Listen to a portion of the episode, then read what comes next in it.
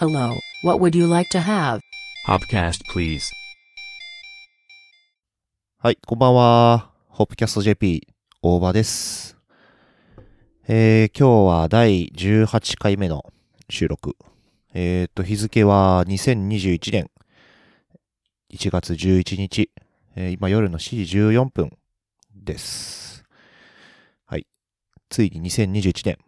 あ、皆さん明けましておめでとうございます。今年もよろしくお願いします。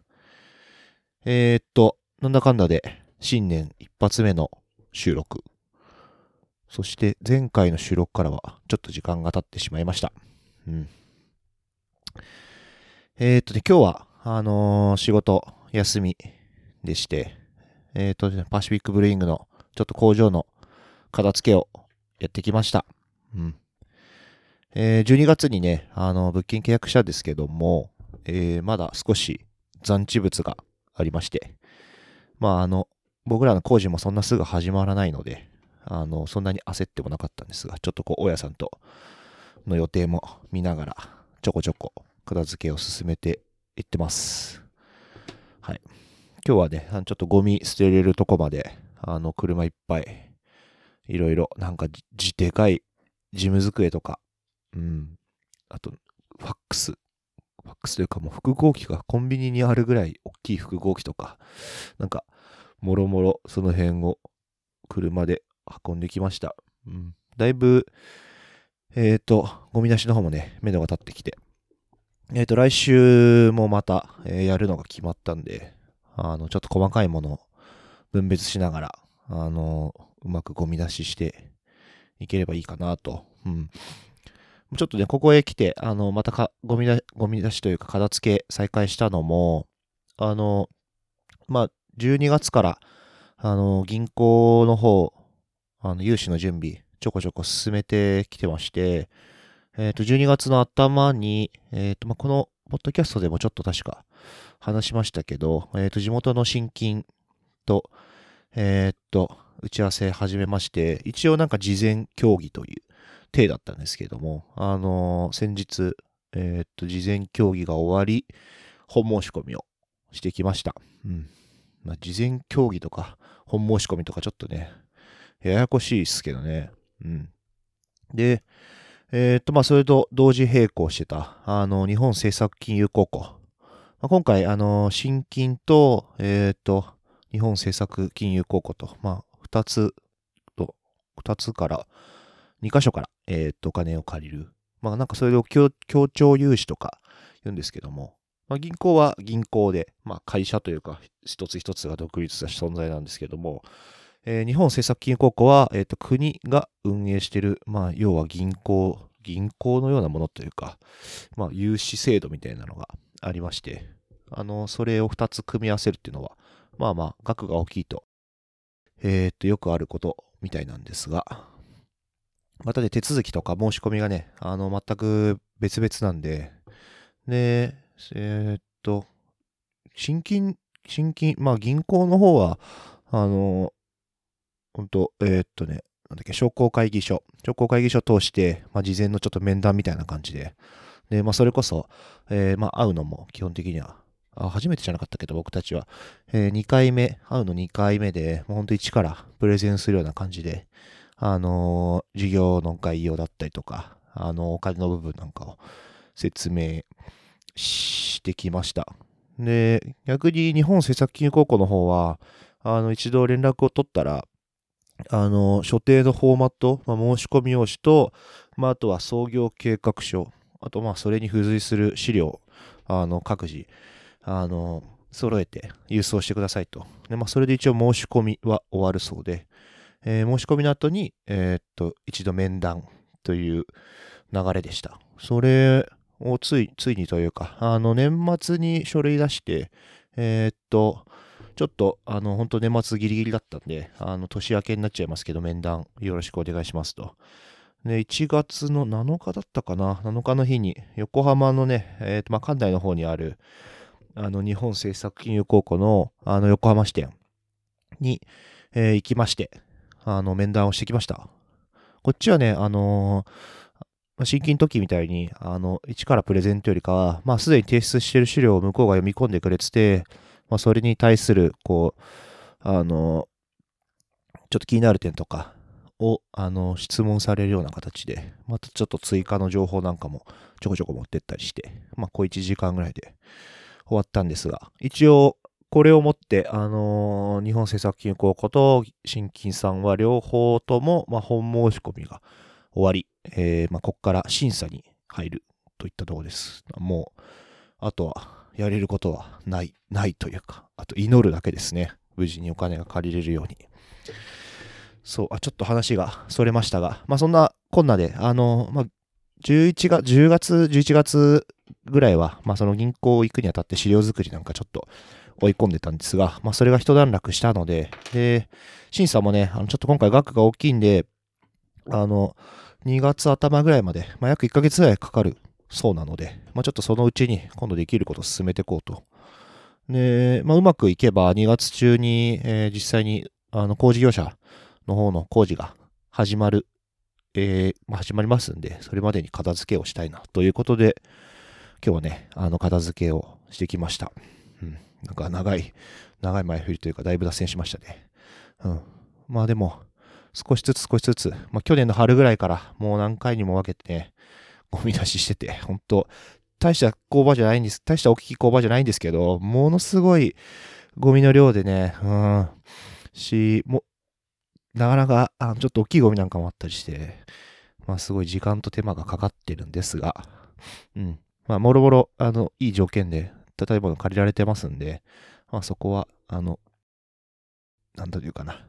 そ、そことの兼ね合いというかバランスなのかなと思っております。まあ、綺麗でね、家賃高いよりかは、ちょっと手間もかかるけど安い方が、後々のこと考えると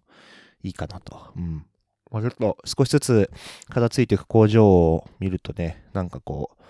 あの、すごいワクワクしてきますね。うん。ここにタンクが入って、ここに冷蔵庫ができてとか、ね、なんかだいぶこう、イメージできるようになってきたというか、そんなことなんで今日はちょっと朝からその片付けをして、えー、夕方帰ってきて、うん、なんかちょっと、なんかやろうかなと思ってましたけど、えー、だいぶダラダラしておりました。うん。あのー、ランニング、あ、そう、最近恒例の今日も走ってきましたが、えー、ないんですが、あの、年末、まあ、前回の放送、あの、前回の収録の時かな、確かまた15キロぐらい走ったら、あの足が、足が痛くなりまして、はい、足の裏ですね、今度は。うん。なんか走ってる途中も最後の方痛かったんですけど、まあ疲れてるからかなとか、なんか甘く見てたら、結構1週間か10日ぐらいずっとちゃんと痛かったです。足の裏が。うん。なんすかね、走り方が悪いのか。うん。なんか走る頻度が低い割に1、1回で無理して15キロとか走ろうとするからきっといけないのかなと。うん。なんかね、久しぶり、久しぶりとか、そんなに頻繁に走れないからこそ、なんか今日はやってやろうみたいな感じになっちゃうんで、まあ、そこのやる気と体のバランスが取れてないんでしょうね。うん。本当はもうちょっと仕事の日とかもね、5キロとかでも走れればいいんだけど、うん。まあちょっと最近寒いのもあって、うん。まあそんなに本気で何か目指してるわけじゃないんで、あの、ちょっと寒さには負け、負けます。うん。負けておいて、やる気が出たら、やろうかなと。うん。今日もね、夕方はちょっと行こうと思ったんですけども、ああ、あの、明日雪降るなんて話もしてますんでね、あの、うん、ちょっと寒さを言い訳に、今日はランニング、おサボりしました。うん。ちょっと、この、最近ランニングもラジオも、あの、ややサボり気味だったんですけども、ちょっと理、まあ、理由というか、あのくだらない理由なんですけど、あの、ワンピース、漫画のワンピースが、あの、今、えっ、ー、と、この間のジャンプ、発売されたジャンプで多分1000話を迎えたようで、で、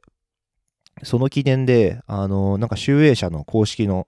あの、なんだろうな、ネット漫画サービスみたいなとこで、あの、70巻ぐらいまで、あの、無料配信されてるんですね。うん。で、確か年末からやってて、で、ちょうど今日までが無料配信だと。うん。なんか久しぶりに読みたくなって、それをね、最近見てるんですけども。いや、ワンピースがね、あの、久しぶりに飲んだらね、めちゃくちゃ面白くて、うん、もう、あのー電車の中、通勤の時も、寝る前も、うんなんなら朝もね、あの、読みまくってます。ワンピース、もともと連載してた頃、連載してたこと連載始まった頃かなは、なんか確か、家でジャンプ買ってたんで、あの、それで読み始めて、で、姉ちゃんも、あの、好きだったんで、単行本もあったんですよね、確か。ただ30巻ぐらいかな。なんかアラバスタ編あたりで単行本を買うのが終わり、なんか俺も気づけばあんまり読まなくなってて、うん。一回そこで止まり。で、いつかな？高校の時だから、10年弱ぐらい前かな。うん。なんか、友達ん家かなんかで、あの、読み始めたら面白かったんで、もう一回読み返したりして、それん時が、どうかな ?60 巻とか70巻ぐらいだったかなうん。なんか2、3回ぐらいあの読み返した時があって、で、最終的に到達したのは80何巻ぐらいまでだったかなうん。そこまでで行って、またちょっと挫折して止まってるんですが、なんかそろそろ100巻を迎えそうだし、うん。なんか、そろそろ最終回みたいな説も、あのだいぶ物語が佳境に入ってきたっていう説もあるんで、少し気になってたんですけども、まあちょっと今回ね、無料配信でいい機会だなと思って、あの、試しに読み始めたら、うん、まあ面白くって、特に序盤はね、あの最高っすね。あの、仲間が、ワンピース、大体の人読んだことあるかなうん。あの、結構最初の方テンポ良くて、あの、誰だ、ウソップ、チョッパーが仲間になるぐらいまでかなりいいテンポで、どんどんどんどんと仲間になるし、その仲間になる瞬間がいちいち、なんか感動的で、うん。もうワンピースね、さっきも言いましたけど、多分これで4週目ぐらいのはずなんだけど、あの、初めて泣いてます、ワンピースで。うん。しかも通勤途中とかに あの読んでるんで、あの、電車の中で、あの、ちょっと、ぐすぐす泣いたりしてるんですけども、うん。まあ、今ね、マスクしてるから、あの、マスクを深くかぶって、あの、なるべくバレないように、あの、涙を流してるんですけど、まあ、ちょっと旗から見たら、おじさんが電車の中で、あの、泣いてるっていう、結構変な絵面になってるんじゃないかなと。うん。いや、でもなんか、いいっすね、ワンピースね。久しぶりのワンピースだからかな。なんか、あの、夢、夢、夢、仲間。あとなんだ？まあなんかそ、それ、夢、仲間が強いっすね。うん。夢を、みんなでかい夢を持ってたり、あのあとは仲間、何より仲間が大事だろうみたいな、あの感じ。ちょっと、うん、嫌いな人は嫌いかもしれないですけど、なぜか今すごい刺さるっすね。うん。まあ、それこそなんだろう、大人の、大人になったからなのかな？わかんないけど、うん、なんか、あの、海賊団をちょっと今自分の会社に、あの、投、投影というか、うん、あの、自分の会社だったらこんな感じかなとか、なんか俺も10年後、ビール会社こんな感じになってるのかなとか、なんかちょっとそういう、よくわからない妄想をしながら、うん、こんな仲間がいたら面白そうだなとか、何より大事にしなきゃいけないのは仲間だったり夢なんだな、みたいなことを、うん、なぜかワンピースから学んでます。うん、なんかそれを、なんかそれを思って思い出したのが、うーんと、高校、高校ってか10代の頃バイトしてたあの飲食店のあのオーナー、まあ、当時結構若かった。30代前半ぐらいだったかな。が、あのーその時言ってたのが、あのどんな経営の本よりも、ワンピースを読んだ方がよっぽどためになるって話をしてて、ふーんってその時は思ってたんですけども、うん、なんかちょっと今、その気持ちがわかる気がします。うん。あの、なんか本当に大切なものを教えてくれる漫画のような気がします。そう、もうちょっとね、あのー無料配信のお知らせを早くできればよかったんですけど、今日までなんで、これを聞いてる人は、あの、なんだよ、その情報って感じかもしれないんですけど、うん、まあ、機会があったら、あの、読んでみてください。はい。ワンピースは面白いですね。他のジャンプ漫画、あんまり読んだことなくて、うん、ナルトもよく知らないし、うん。ましてドラゴンボールも俺はよく知らないし、それこそあの、あの、鬼滅の刃も全然、全然よく知らないし、うん。そんなに漫画をいっぱい読む。漫画は好きなんだけど、ああいういわゆる王道のヒーローものそんなにいっぱい読んだことないんだけど、うん。なんだかんだワンピースは結構好きっすね。うん。なんか、なんかすごい面白い。面白いね。うん。そう。まあ、ちょっとね、そのワンピースを読みすぎて、他のいろいろなものがとてもめんどくさくなってたんで、はい。だいぶいろいろサボってました。まあ、これでちょっと無料では読めなくなっちゃうんで、うん。ただ、これで無料の配信の一週、俺読み始めたの1週間ぐらいで、今何話ぐらいまでいって ?500 話ぐらいまでいったかな。あの漫画の単行本で言うと40、46巻か47巻ぐらいまで読みました。この1週間で。うん。で、まあ、あの、ツタヤでも多分借りれるんで、うん、残りを借りて読んで、なんとか今の最新話に追いつきたいなとちょっと、うん、目論んでおります。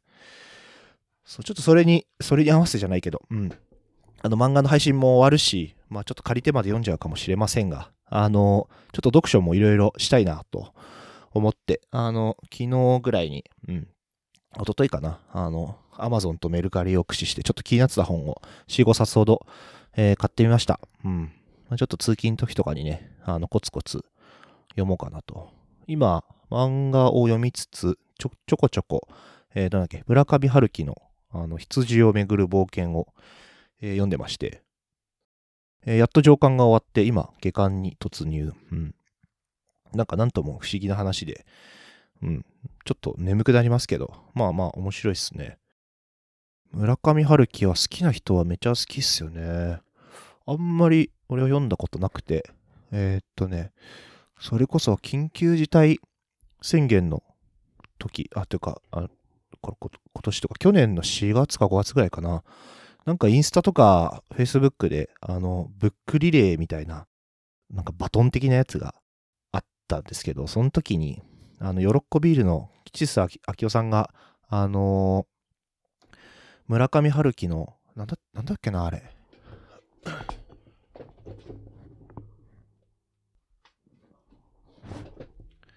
村上春樹の風の歌を聴けをなんかあのピックアップしてて、なんかビールが出てきて、なんかとても好きみたいなのを見て、あ、ちょっと村上春樹読んだことないし読んでみようと、うん、思って読んだのがきっかけで、うん、で、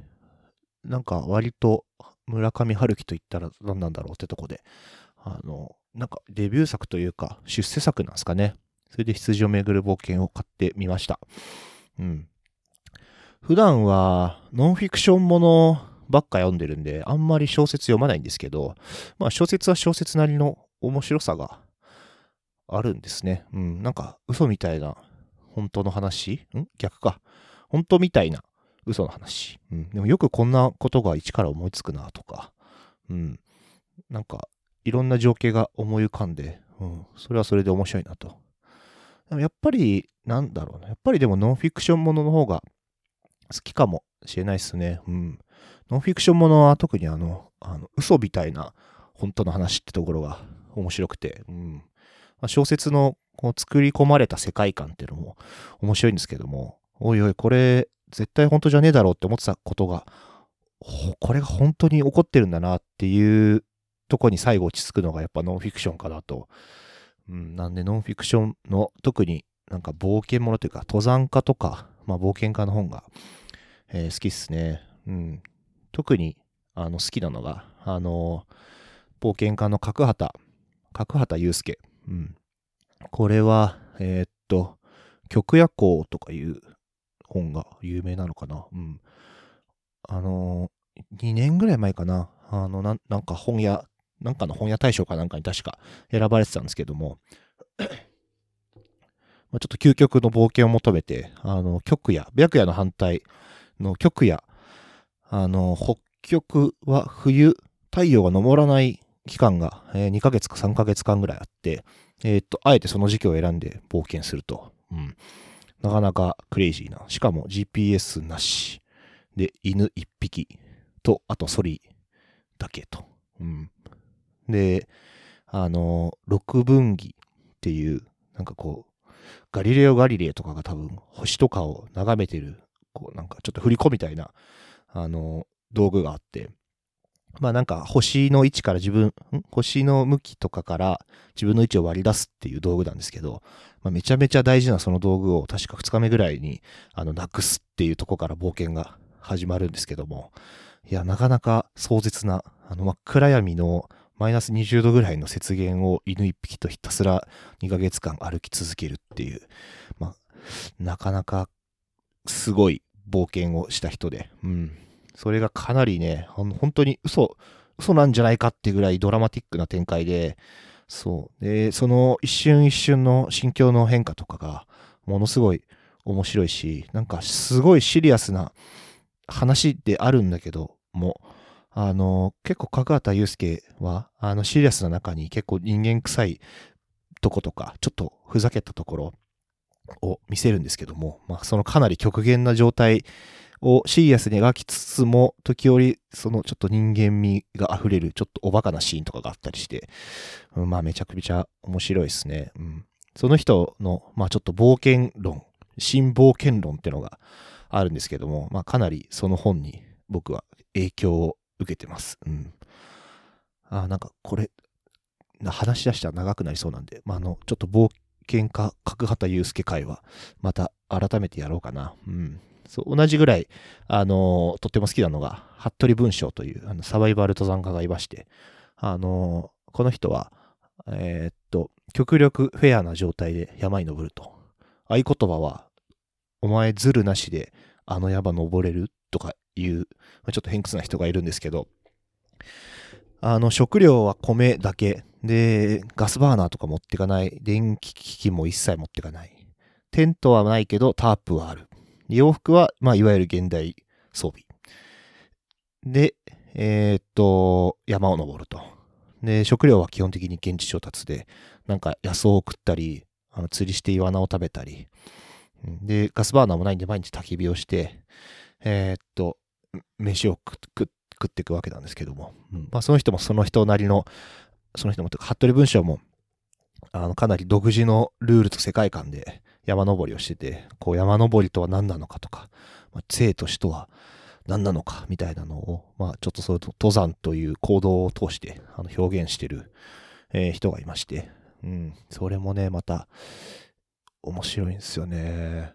うん、だいぶ話が脱線しましたけど、今回はその服部部長じゃなくて、角畑祐介の、えーっと、まあ、ノンフィクション本。で自分の冒険じゃなくて、なんか確か遭難したマグロ漁師かなんかの話。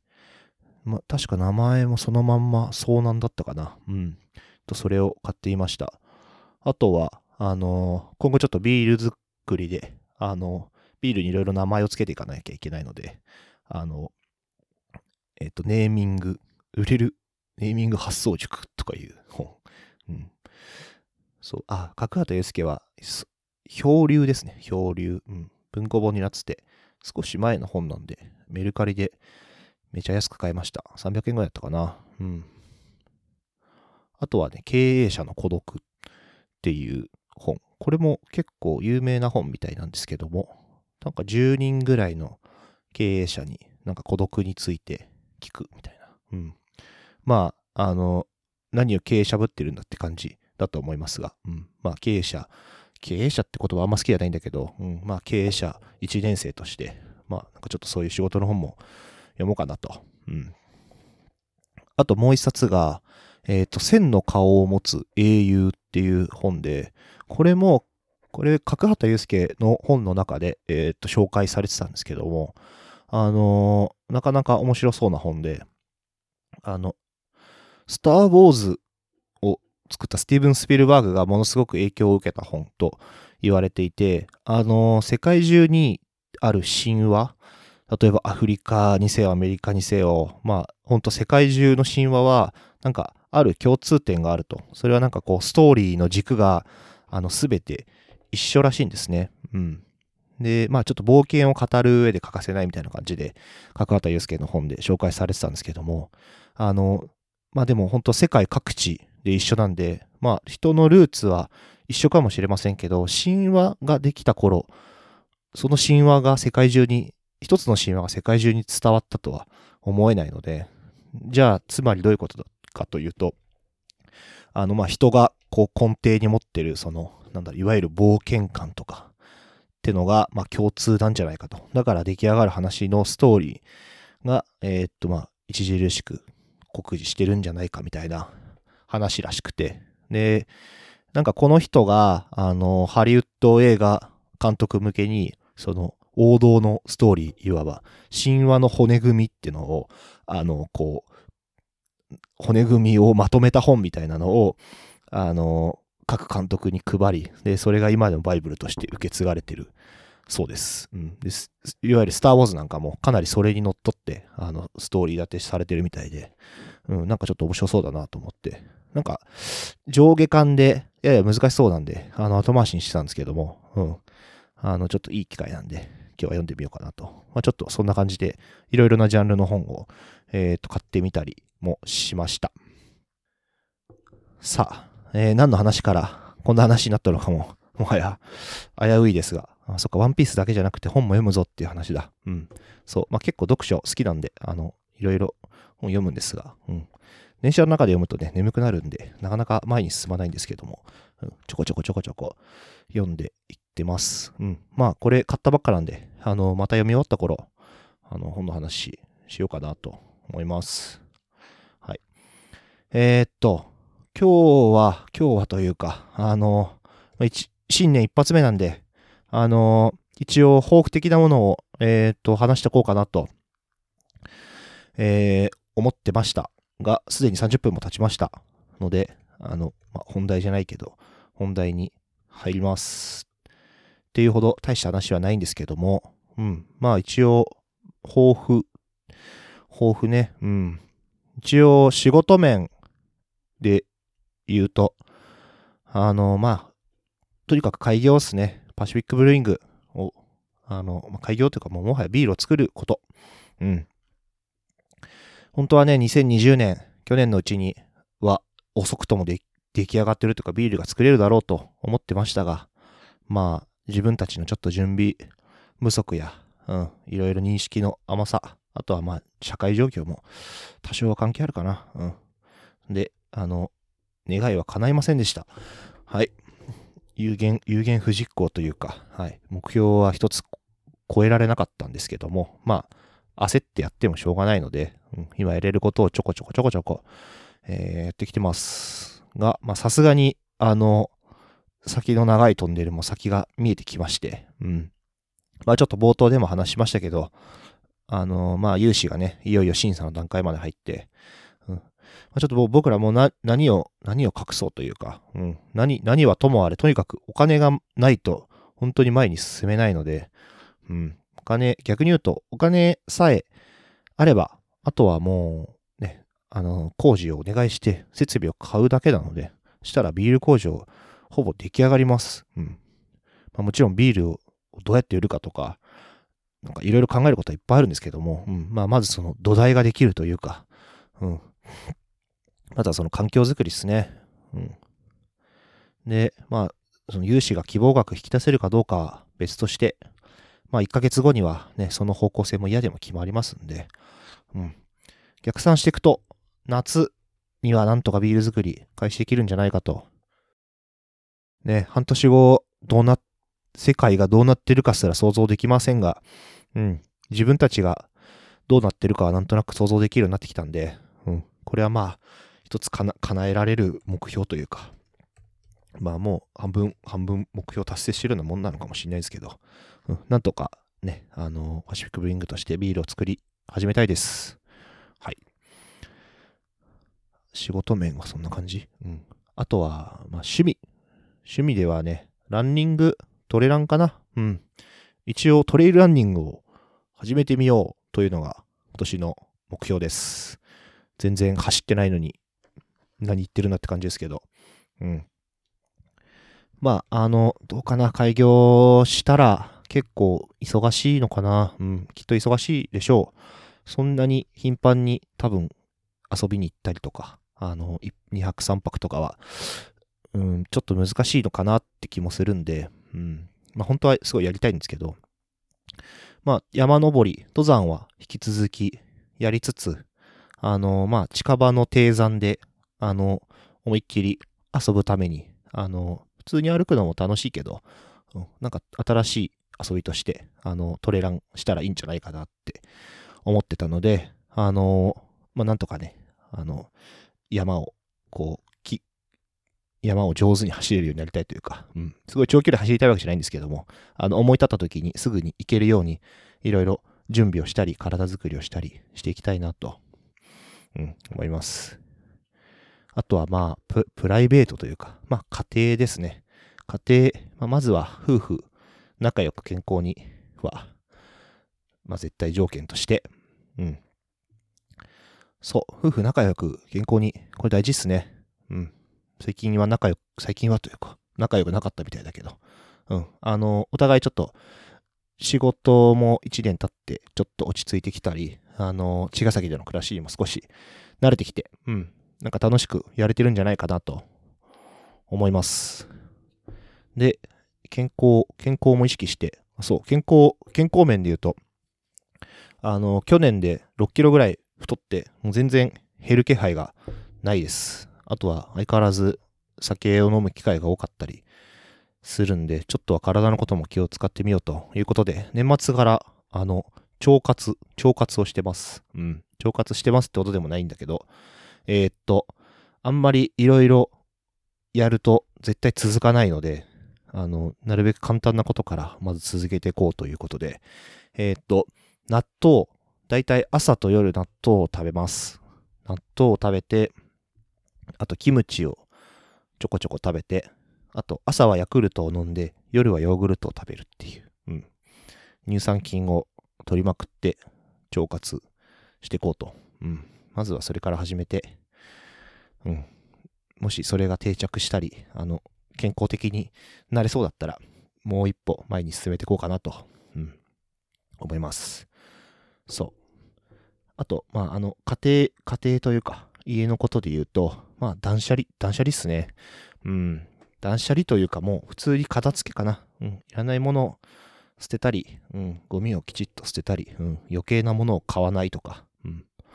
あの、そんなに広い家じゃないので、うん。そこをちょっとでも居心地良くするために、もう少し片付けしたいです。はい。うん。そんなもんかな。はい。まあ、じゅ、十分というか。うん。こんなもんかな。まあ、どれもそんなに難しいことじゃないんで、あちょっと楽しみながらやっていきたいなと。うん。そう。まあ、こんな感じで、まあ、抱負と言いましたが、もうここ3年ぐらい、あのーもはや、その年の抱負ではなくなってきてはいるんですけども、あの、自分の中の軸にしてることがありまして、あの、それが、あの、生活を作るっていうことなんですけど、まあ、ちょっと、なんだろう、変な、変な言い方かもしれないんですけども、あの自分の生活は人から与えられるものじゃないし、逆に言うと人から与えられてもらってる以上は、まあきっと最高のものにはならないし、うん、何かこう、うんなんかそう、ちょっと不満が生まれたりするのかなと。うん。で、何が、何が大事というか、どうしたらいいかなって思った時に、まあ思いついたのが、あ、まあ生活はもう自分で作ればいいんだと思ったのが、うん、それが3年ぐらい前かな。うん。そう、なんか、自分の好きな、まあ、僕仕事も結構、仕事も好きなことやれてるんで、仕事も嫌いじゃないんで、なんかこう、金稼いで遊んでたいとかそういうんじゃなくて、あの仕事もきちっと楽しいことしつつ、ストレスをなるべく減らし、で、かつ自分の、まあ能力を上げるじゃないですけど、まあ自分の技術だったり能力を上げる？うん。まあこれは絶対仕事じゃなきゃできないと思うんですよね。ビール作りだって趣味でやってたら、もちろん上達はするけど、やっぱり経験する量とか、その質っていうのが全然違うかなと思うんで、まあある意味、ビール作りに仕事で関われてるのはすごいいいことだなと思ってて、で、ただしじゃあ仕事が充実してればいいかと。仕事も遊びも境がないからって言えたらいいんですけども、まあ仕事とはまた全く別の、まあいわゆるアウトドア的なこととかが、あの、まあ、すごく好きなので、あと同じぐらい家で過ごす時間とかも好きで、まあ、要は欲、欲張りなんですけども、うん。で、これらをすべて気持ちよくやって毎日を楽しく過ごすにはどうしたらいいかなって思った時に、まあ、生活を自分で作らないとと思い、うん。で、まあ、仕事以外の時間ってのは、あの、自由なもんなんで、まあ自分の選択次第でどうにでもなりますよね。うん。なんか山行きたい山行きたいとか言って休みの日寝てたら、それはお前のせいだと。うん。朝早起きして行けばいいだけのこと。うん。ただ例えばその休みがそもそも少ないとか、うん。なんか疲れちゃってて動けないとかっていうのは、ちょっとその仕事とのバランスが崩れてるのかなとか思ったり。まああとは、まあお金もそうなのかな。うん。あの、やっぱりある程度生活していく上とか、新しい遊びをする上で、ね、お金も必要になってきますんで、うん。なんか頑張ったら頑張った分だけ、あの、どんどんどんどん給料が上がっていくとか、なんか自分の力でお金を稼いでいくっていうのではなかったので、まあ、当時、まあ今もそうだけどサラリーマンだったので、うん。そう、そこ、そこ、うん。まあ、仕事、なんか、こう、過去にすごい不満がいっぱいあった感じみたいになってるけど、まあ、決してそういうわけでもないんだけど、うん。まあでも、その、より、そう、総じて人生をより楽しむためには、まあ、生活を一から自分で作っていかなきゃと思った時に、まあ、まず休みの日は自分の好きなことをやろうとか、興味が向いたことにはどんどん挑戦していこうと。うん。その遊ぶにしても努力が必要な時もあるし、うん。それはそれで頑張ればいいと。あとは仕事ですね。うん。仕事をこのままどうしよう、続けていくか、どうするかって思った時に、あの、やっぱ自分で、えー、っと、なんだろう、自分で作れる範囲。まあ、要は、なんだろうな。例えば、腕、なんだろう、腕じゃないな。まあ、フリーランスとかやったら、自分の、ね、仕事の量とか種類とかっていうのは、まあ、自分で100%決めれますが、あのー、まあ、勤め人だとね、なかなか、あの、そうはいかず、まあ、会社の、会社に、会社に養ってもらってるとか、会、会社に勤めてるわけですから、うん。会社のためにやらなきゃいけないこともあるし、自分の意図反することも、まあ、時にはあると。うん。だからやっぱ、その、一から生活を作るって中で、自分の生活をより良くしていこうと思ったときに、あの、その部分、まあ、自分でコントロールできない部分っていうのが、あの、は減らしていかなきゃいけないなと思ったので、まあそこでね、あの、ちょっと独立し、独立開業をしなきゃって思ったんですよね。うん。まあ3年も前なんでちょっとどんな風に思ったかあんまり覚えてないですけど、うん。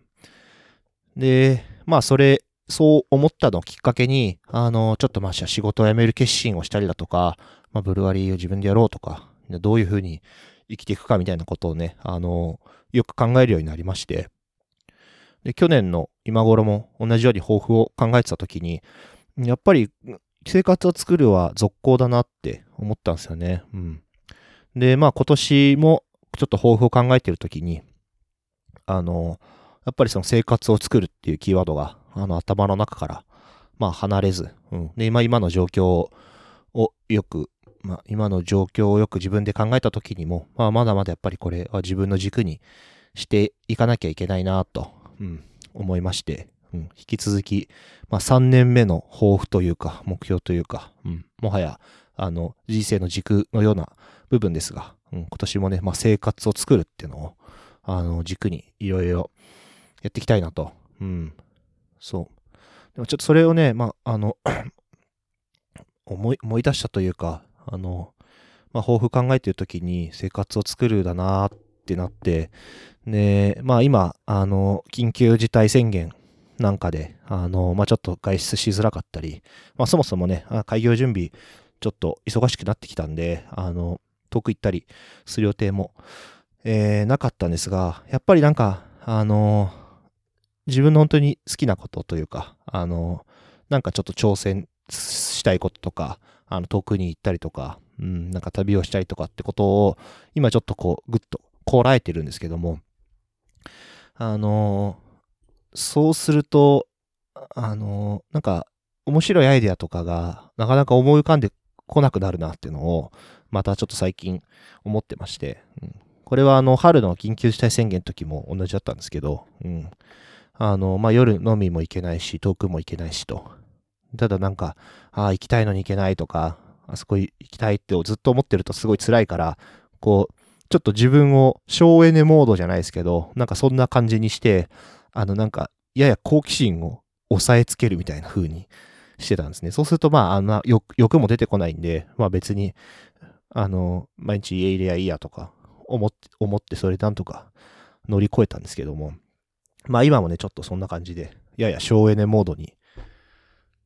自分をなんかこう、しようとコントロールしてるんですけど、まあ、そうやってね、好奇心をちょっと抑えつけると、うん、なんか同時にちょっと想像力が欠けるっていうか、うん、なんか面白いことを、あの、考えづらくなるなと思ってて、うん、まあ今は、ね、その、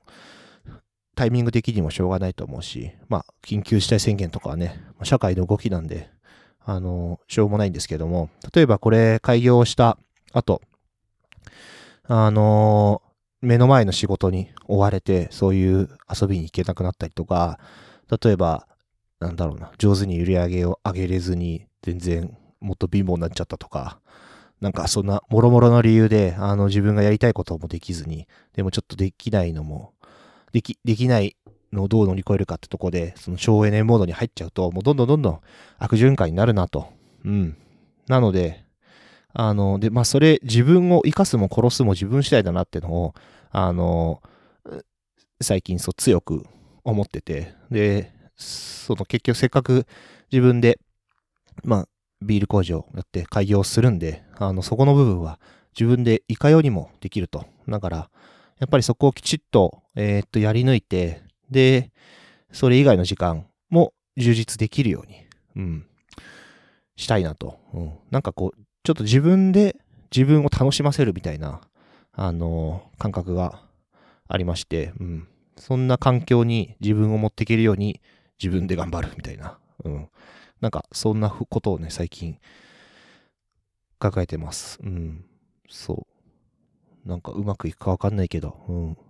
まあ、好きなことね、何でもできるようにというか、うん。うん、好きなことを好きな時にできるようにする環境を今一から作ってるんだなっていうのをもうちょっと改めて思いました。うん。今年は、今年で、えー、夏で29歳になるんで、うん。一度、一応30歳までに独立しようと思ってて、まあもうそれ自体はどうでもいいんですけども、うん、なんか、まあ節目の年だし、まあ30代っていうのを、まあ気持ちよく迎えるための、あの、準備なのかなって気もします。うん。なんかこの開業がゴールとか、30歳までに開業できたとか言うんじゃなくて、うん。30歳になったら、またその先の10年、20年っていうのが続いていくわけで、うん。で30代はきっとね、やりたいこともいっぱい出てくるだろうし、うん、なんかいろんなことを思うだろうから、うん、そうなった時に、あのー、自分で自分を、うんと、養うじゃないけど、うん、自分でそういう時間を作って自分を楽しませてあげられるための土台作りなのかなと思ってます。なので、えー、2021年も、あの、そんな感じで頑張っていきたいなと。うん。はい。なんか、まとまりのない謎の決意でしたが、はい。うん。まあ、いいかな。ちょっと、このラジオでラジオやってる意味があるなと思うのはこういう時です。はい。あの、まとまりのない頭の中のモヤモヤを吐き出す、吐き出し口がこのホップキャストです。うん。聞いてる人にはあの困るかもしれませんが。はい。さて、ちょっと、ワンピース早く読み終わって、ランニングと、ポッドキャストの頻度をもうちょっと上げたいです。はい。そうします。そうしないと、ちゃんと喋れるようにならないです。いつまで経っても。うん。さあ、じゃあ、2021年は、そんな感じで、頑張っていきたいです。はい。あのー、去年もね、あまたし、閉まり、閉めようと思ったのに閉まらない。あの、去年もいろんな人に出会い、あの、いろんな友達ができて、うん、大人になってから友達ができるっていうのは、本当に幸せなことだなと、常日頃思ってますので、うん、今年もいろんな出会いがきっとあるでしょうし、うん、去年からす、まあ、それ以前に出会った人たちと、今年もなんかいろんなことしていければいいなと思っております。はい、じゃあ締めます。じゃあ今日はこれで終わりにします。じゃあ2021年も皆様よろしくお願いします。さようなら。